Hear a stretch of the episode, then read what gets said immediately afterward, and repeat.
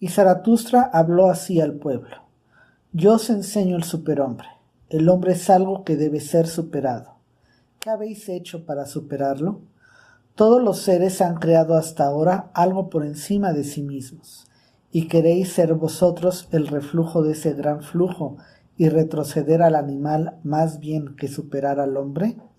¿Qué es el mono para el hombre? Una irrisión o una vergüenza dolorosa. Y justo eso es lo que el hombre debe ser para el superhombre, una irrisión o una vergüenza dolorosa. Habéis recorrido el camino que lleva desde el gusano hasta el hombre, y muchas cosas en vosotros continúan siendo gusano.